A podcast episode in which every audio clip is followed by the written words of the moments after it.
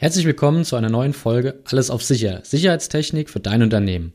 Mein Name ist Dennis und nachdem ich in der letzten Folge ein bisschen was drüber erzählt habe, dass Alarmanlagen eigentlich nur ein Überbegriff ist, uns da nochmal verschiedene andere Varianten gibt, äh, um ja vor verschiedenen Gefahren zu warnen, möchte ich heute ein bisschen genauer auf die Einbruchmeldeanlage eingehen, also die vor Einbrüchen schützt und davor natürlich auch warnt. Es gibt verschiedene Varianten, wie so ein System installiert werden kann.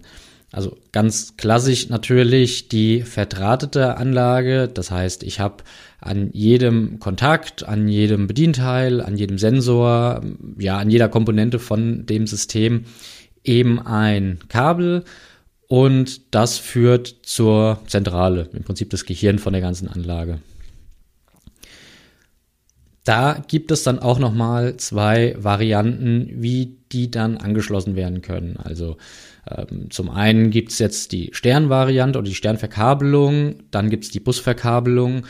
Und da ist im Prinzip der Unterschied, bei einer Sternverkabelung bekommt jeder Melder meistens seinen eigenen, ja, sein eigenes Kabel, was direkt von der Zentrale zum Melder äh, gezogen wird und dann auch direkt angeschlossen. Das heißt, ich habe wirklich eine 1 zu 1 Verbindung von verschiedenen Kontakten zur Zentrale. Bei ja, oder ja, machen wir gleich mal die Vor- und Nachteile. Die Nachteile davon sind eben, ich habe deutlich mehr Verkabelung, also ich brauche deutlich mehr Kabel, der Aufwand ist höher, weil ich ja wirklich an jeden Melder direkt ran muss. Dafür habe ich aber eine sicherere Verbindung. Also wenn jetzt ein Kabel beschädigt wird, weil es angebohrt wird oder äh, sich mal ein Kontakt lockert, kalte Lötstelle, kann mal vorkommen, dann ist eben nur dieser eine Melder betroffen oder das eine Gerät, was eben da dran hängt. Bei einer Busverkabelung gehe ich in der Regel, ja, wie, wie so ein Ring einmal rundherum. Das heißt, ich habe ein durchgehendes Kabel, das sammelt dann oder das geht von, äh, ja, von jeder Tür zum nächsten Fenster, zur Tür wieder. Also das läuft einmal rundherum und sammelt alle Melder und Kontakte ein. Hat natürlich den Vorteil, ich brauche nur ein Kabel, was rundherum geht, hab aber dann eben den Nachteil mit nur einem Kabel, wenn ich es beschädige, anbohr, ja, wie auch immer irgendwie ähm, es defekt ist, dann ist natürlich alles, was hinten dran hängt an Kontakten, auch nicht mehr da. Also dann sieht die Anlage das auch nicht mehr. Und es ist auch äh, ja schwierig, den Fehler in so einem Bussystem zu finden. Zumindest sehr aufwendig, weil man ja nicht genau weiß, wo jetzt der Fehler ist. Zudem kann eine Störung in der Busleitung selbst eben die ganze Anlage ja durcheinander machen, nenne ich es mal. Also da Störungen hervorrufen, äh, die die ganze Anlage betreffen und nicht nur diesen Einmelder. Man kann jetzt natürlich auch nicht pauschal sagen, diese Variante ist besser als die oder äh, man muss grundsätzlich diese Variante einsetzen. Da kommt es immer darauf an, was habe ich für ein Gebäude, wie kann ich es verkabeln, was möchte ich an, was habe ich an, an ja, finanziellen Möglichkeiten, die ich da rein investieren will und ist mir jetzt die Ausfallsicherheit ein bisschen wichtiger oder aber, dass ich eben das ein bisschen günstiger äh, hinbekomme. Zumal man bedenken muss, bei den Busmodulen ist es natürlich auch so, ich habe zusätzliche Geräte, die ich noch ja mit dazu kaufen muss. Also die Melder an sich sind ein Ticken teurer, weil sie dann nochmal zusätzliche Technik drin haben. Und äh, wenn ich jetzt spezielle oder wenn ich jetzt keine speziellen Kontakte mit diesem Bussystem habe, brauche ich eben noch kleine Zusatzmodule. Die sind dann wiederum äh, zusätzlich zu kaufen und auch eine Fehlerquelle. Also es ist ein aktives Gerät, was ja, oder aktive Geräte, die dann überall verteilt sind, in der Regel unsichtbar oder in irgendwelchen Verteilern in, hoch, wo man nicht unbedingt hinkommt. Und wenn eben da eine Störung auftritt, muss man immer an die ran eventuell die Geräte tauschen oder ja, es zumindest überprüfen. Und das ist eine zusätzliche Fehlerquelle, die ich mir damit ins Haus hole.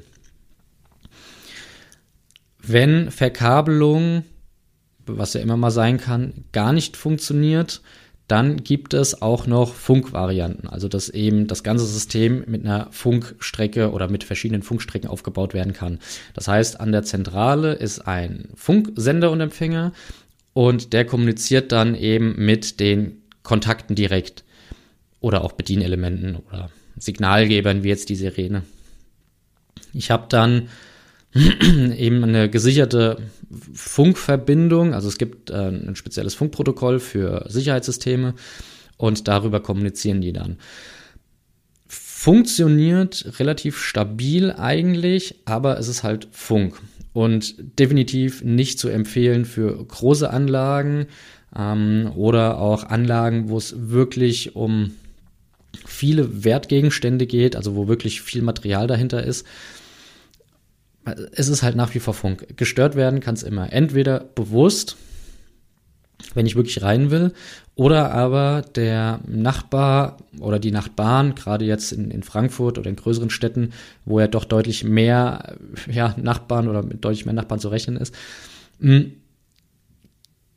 die können ja auch Funksysteme aufbauen. Es muss jetzt nicht das gleiche System sein, aber trotzdem können die ja irgendwelche Sachen oder, oder, oder Geräte installieren, die eben ein eigenes Funknetz aufbauen. So. Das kann ich erstens nicht verbieten und zweitens habe ich da keinen Einfluss drauf. Das heißt, ich installiere die Anlage, nehme sie in Betrieb, sie funktioniert. Wunderbar. Ein halbes Jahr später funktioniert es nicht mehr. So, warum? Ja, irgendwo gab es halt eben jetzt ein neues System im, im Funkbereich oder was im ähnlichen Funkfrequenz äh, unterwegs ist. Und dann habe ich eben das Problem, dass die Anlage nicht mehr richtig funktioniert. Die Anlagen können zwar erkennen und das auch melden oder als Störung äh, definieren, wenn es ja irgendwie eine Überlagerung in dem Funkbereich gibt. Das heißt, wenn jetzt andere Systeme im selben Funkfrequenzbereich äh, ja unterwegs sind, funken, arbeiten, wie auch immer. Und die melden das und die würden jetzt auch einen Sabotagealarm melden, wenn sie merken, es wird bewusst gestört, also die Funkverbindung jetzt komplett blockiert. Aber nutzt ja auch nicht viel, weil dann kriege ich zwar die Info, okay, irgendwie ist was gestört, aber ich sehe nicht, gibt es einen Einbruch, wo gibt es einen Einbruch und ähm, ja, mir fehlen halt eben die wichtigsten Informationen, die ich dann bei so einer Anlage haben will oder die ich, deswegen habe ich sie ja.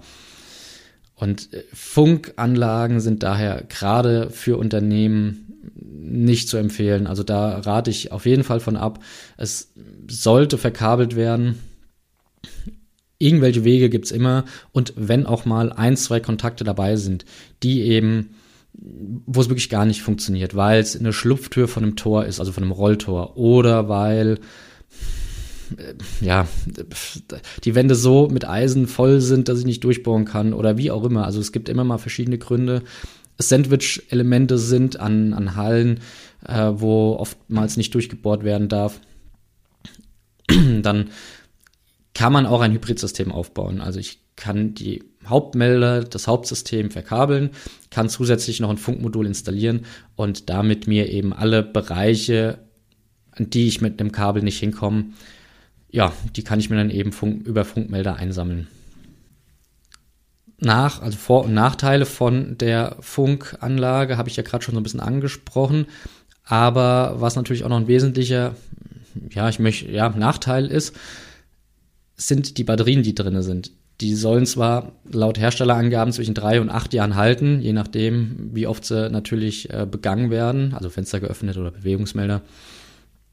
Aber wir haben die Erfahrung gemacht, meistens nach zwei Jahren, spätestens sind die ersten Kontakte, äh, melden eine schwache Batterie.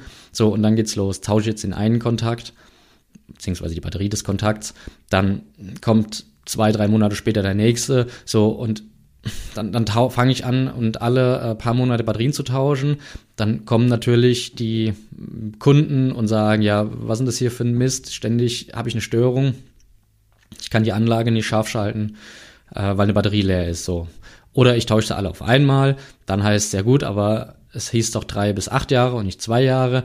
Also Batterien halten nie so lange, wie es angegeben ist. Sie müssen immer und regelmäßig gewechselt werden. Ähm, ja, die Melder sind an sich auch teurer. Klar, ist ja mehr Technik drin und ich brauche es eben nicht verkabeln. Andererseits habe ich dafür aber eine schnellere Installation. Ich gehe jetzt hin, installiere oder schraube den Melder an das Fenster oder an die Wand. So, und dann bin ich fertig. Und muss jetzt nicht erst noch ein Kabel hinziehen, einen Verteiler dazwischen bauen, das Ganze anschließen. Es spart bei der Installation natürlich sehr viel Zeit. Nachher habe ich dann halt aber die Arbeit damit und muss die Batterien wechseln. Entweder machst du das selbst oder ein Fachbetrieb und ja, dann sind es entweder Kosten durch die Batterien, was noch nicht ganz so äh, hoher Faktor ist, aber ähm, wenn ich es eben nicht selber machen kann, dann kommen zusätzlich da eben noch die Arbeitszeit von dem Unternehmen dann entsprechend dazu.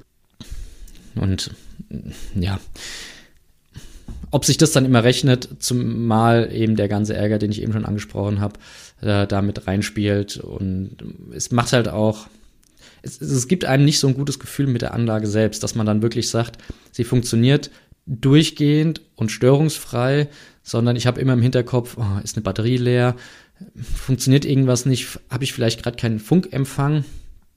Wie gesagt, die Anlage meldet das zwar, aber es ist trotzdem, es ist irgendwie, es ist ein besseres Gefühl, wenn die Anlage verkabelt ist und solange keiner ein Loch bohrt oder ein Loch in das Kabel vor allen Dingen reinbohrt, dann ja, ist das einfach die sichere und bequemere Variante im Nachhinein. Wenn du jetzt noch Fragen zu den einzelnen Systemen hast, dann lass es mich gern in den Kommentaren wissen oder per E-Mail. Äh, E-Mail-Adresse ist in den Show Notes.